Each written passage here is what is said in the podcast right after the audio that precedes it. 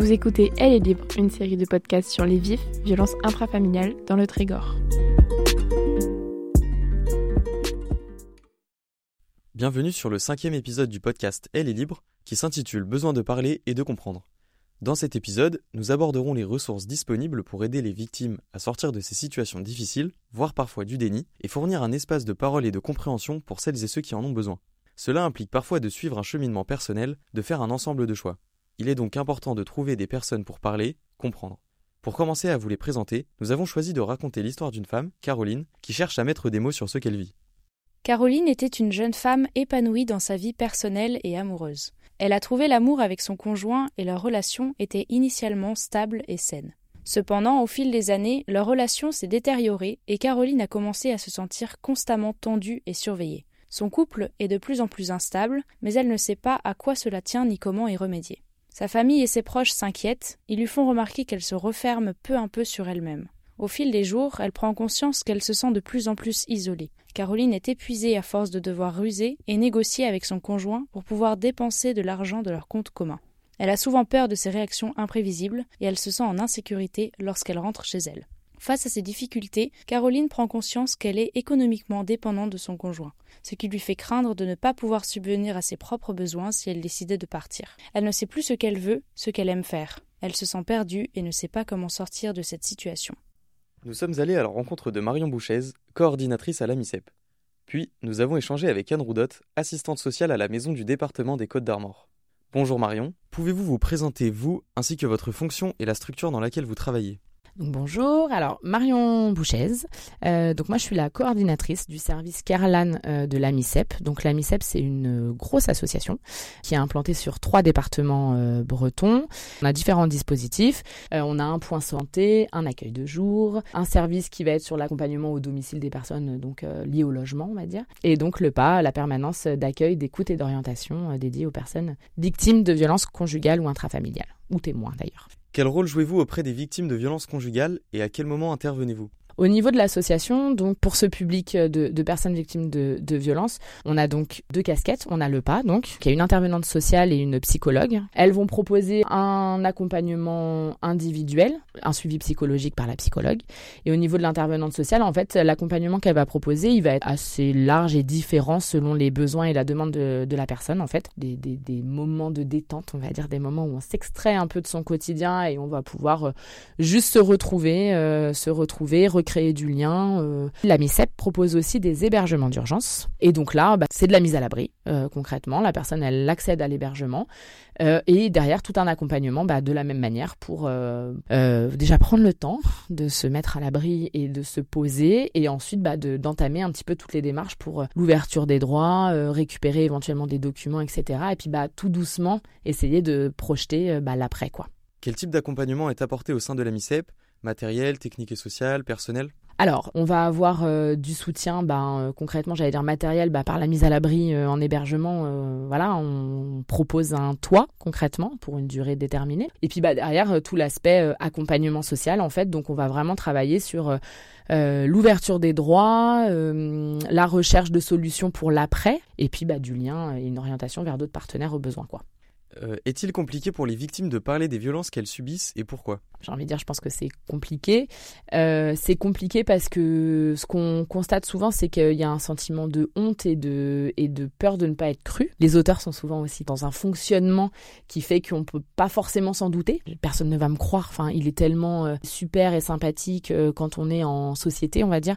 Personne me croira jamais. Donc c'est compliqué parce qu'il faut déjà prendre conscience de, de ce qu'on vit et des violences qu'on subit. Et derrière, bah, on a ce sentiment de honte. Souvent, l'auteur, il a aussi mis la victime dans dans un sentiment de culpabilité. Ouais, c'est pas simple d'aller se confier parce que c'est aussi sur des choses qui sont quand même assez intimes. Enfin, on est sur de la vie privée et l'idée c'est justement d'être soutenant et de pouvoir accompagner du mieux possible les personnes qui auront réussi à faire à faire ce pas pas simple.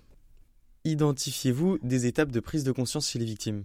Parfois, il y a de la prise de conscience, mais ça ne veut pas forcément dire que qu'on est au moment du départ. On dit en moyenne, pour un départ vraiment du, domicile conjugal, etc., il y a sept faux départs avant un véritable départ. C'est propre aussi à chaque personne. Euh, depuis le mouvement MeToo, on observe que la situation des victimes de violences est plus médiatisée. Mm. Cela aide-t-il les victimes à prendre conscience et à parler de leur vécu? Je pense dans un sens oui parce que ça a libéré un peu la parole, tout ce qu'on disait sur ce sentiment de honte et de on va pas me croire. Ce que MeToo a mis aussi en avant, c'est de dire on vous croit quoi qu'il en soit. Quelle méthode mettez-vous en place pour libérer la parole des victimes? On vous croit déjà pour commencer. Je fais le parallèle avec le pas. Hein. L'idée au niveau du pas, c'est que la personne, elle vient quand elle se sent prête à venir. On s'adapte au temps de la personne et donc si à un moment donné elle veut venir, puis ne pas revenir, puis revenir, enfin c'est aussi assez libre. On vous croit, on ne jugera personne. réellement, c'est juste pas normal en fait de vivre ces violences et c'est clairement pas de la faute de la victime. Certaines victimes n'osent pas parler car elles ont un sentiment de honte et d'incompréhension. À quoi est-ce dû il y a un petit schéma en, concrètement avec différentes phases de violence. On a une phase de tension où là, on sent que le moindre truc, ça peut faire euh, exploser. Enfin voilà, donc c'est l'auteur hein, qui va mettre un petit peu dans, cette ambiance-là. À un moment donné, ça va exploser. Il va y avoir vraiment un moment de grosse violence, donc qu'elle soit physique, qu'elle soit verbale, qu'elle soit psychologique, le moment de violence. Et derrière, on va avoir toute cette phase de culpabilité. Et ensuite, on est sur une phase de lune de miel où oui, mais d'accord, mais je vais, promets, je vais changer. Et puis je t'offre des fleurs et des voyages, etc. C'est toute l'emprise en fait. Au fur et à mesure, on se se coupable. Et puis, une fois qu'on a pris conscience, bah, on a honte de se dire, mais comment j'ai pu laisser faire ça? Ou ce sentiment de honte que les victimes, elles ont, peut parfois rendre difficile aussi le fait d'en parler. Alors la discussion, alors qu'elle soit avec un professionnel ou qu'elle soit avec euh, d'autres victimes hein, d'ailleurs, hein, je pense que déjà c'est aussi de se rendre compte qu'on n'est pas seul à avoir vécu ou à vivre euh, cette situation-là. À partir du moment où on en a parlé, etc., ça, c'est comme si ça s'ancrait quoi. Merci Marion Bouchès d'avoir répondu à nos questions. Bonjour Anne. Pouvez-vous vous présenter ainsi que votre fonction et la structure dans laquelle vous travaillez? Je m'appelle Anne, je suis assistante sociale à la maison du département de Lannion. On euh, regroupe différents services, le service d'action sociale de proximité auquel j'appartiens, la protection maternelle et infantile et le service enfance-famille. Il y a aussi le CLIC. Quel rôle jouez-vous auprès des victimes de violences conjugales et à quel moment intervenez-vous? Je peux intervenir à tout moment. En tant qu'assistante sociale, je peux être amenée à rencontrer toute personne de mon secteur, quel que soit son âge, sa situation professionnelle, familiale, financière. Elle peut me faire appel. Je suis soumise au secret professionnel et je peux recevoir les personnes soit à la maison du département ou sur des lieux de permanence extérieure ou à leur domicile. Quels sont les services et les ressources disponibles au sein de la maison du département pour les personnes victimes ou témoins de violences conjugales? Les ressources et services dont j'ai parlé en premier, c'est-à-dire euh, le service euh, social de proximité, la PMI, et le service enfance-famille, que ce soit pour les victimes ou les témoins, parce qu'on est un service public qui reçoit toute personne. Une mère de famille euh, sait que sa fille est victime de violences conjugales, qu'elle se pose des questions. Elle peut venir nous voir pour essayer de décrypter ce qui se passe, pour décrire. Et on va euh, essayer de, donner des pistes, mais on peut pas s'imposer. Euh, sauf dans les situations de protection de l'enfance, on peut pas obliger les gens à venir nous voir. On peut donner des indications, donner des informations, rester à disposition Comment pouvez-vous encourager les victimes à parler malgré le fait que certaines ne soient pas conscientes de leur situation? On est plus dans les échanges et dans la discussion et le fait qu'elles savent qu'on est là, on est à leur disposition quand elles veulent et que ça, si elles n'ont pas envie de faire de démarche maintenant, ben ça sera peut-être le cas dans six mois, elles auront peut-être envie. Depuis le mouvement MeToo, on observe que la situation des victimes de violences est plus médiatisée. Cela aide-t-il les victimes à prendre conscience et à parler de leur vécu? Oui, je pense.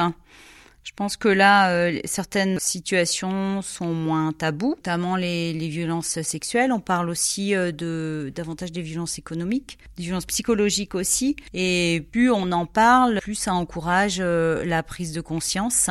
En tout cas, nous, on est sollicité pour tout type de violence, peut-être de manière un peu plus fréquente qu'il y a quelques années. En général, quels sont les déclencheurs de la prise de conscience de sortie du déni chez les victimes de violences?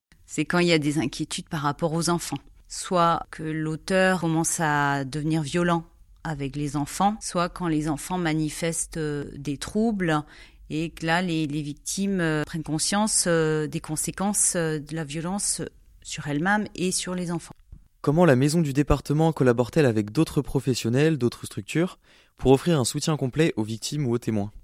S'il y a une demande d'hébergement d'urgence, on sait à qui faire appel. Si on est plus sur l'accompagnement sur du long cours, on sait aussi à qui faire appel. Après, s'il y a des marches auprès de la gendarmerie ou du commissariat, on sait quelle personne euh, contacter. Donc, le fait de se connaître, ça facilite l'accompagnement et euh, le soutien aux victimes. Une fois la prise de conscience effectuée, comment accompagnez-vous la victime à prendre une décision d'agir? Donc ça veut dire qu'une personne qui vient nous voir, qui est victime de violence, qui souhaite juste en parler mais n'a pas le projet de quitter le domicile, ne souhaite pas déposer plainte, on respectera son choix. On ne va pas l'obliger à faire des démarches. Après, on peut lui expliquer ses droits, ce qu'elle peut faire, lui rappeler aussi l'interdit hein, de la violence, qu'elle soit conjugale, intrafamiliale. Il peut y avoir une prise de conscience et ensuite une prise de décision. Il y a tout de même euh, une exception, c'est euh, que le département est en charge de la protection de l'enfance. Ça veut dire que quand il y a des enfants mineurs, si effectivement euh, la victime ne souhaite pas quitter le domicile, que la situation de violence perdure, nous on peut être amené à un moment donné à engager des démarches pour que la protection des, des enfants soit assurée. Comment pouvez-vous aider les victimes à renforcer l'estime de soi et à retrouver confiance après leur vécu?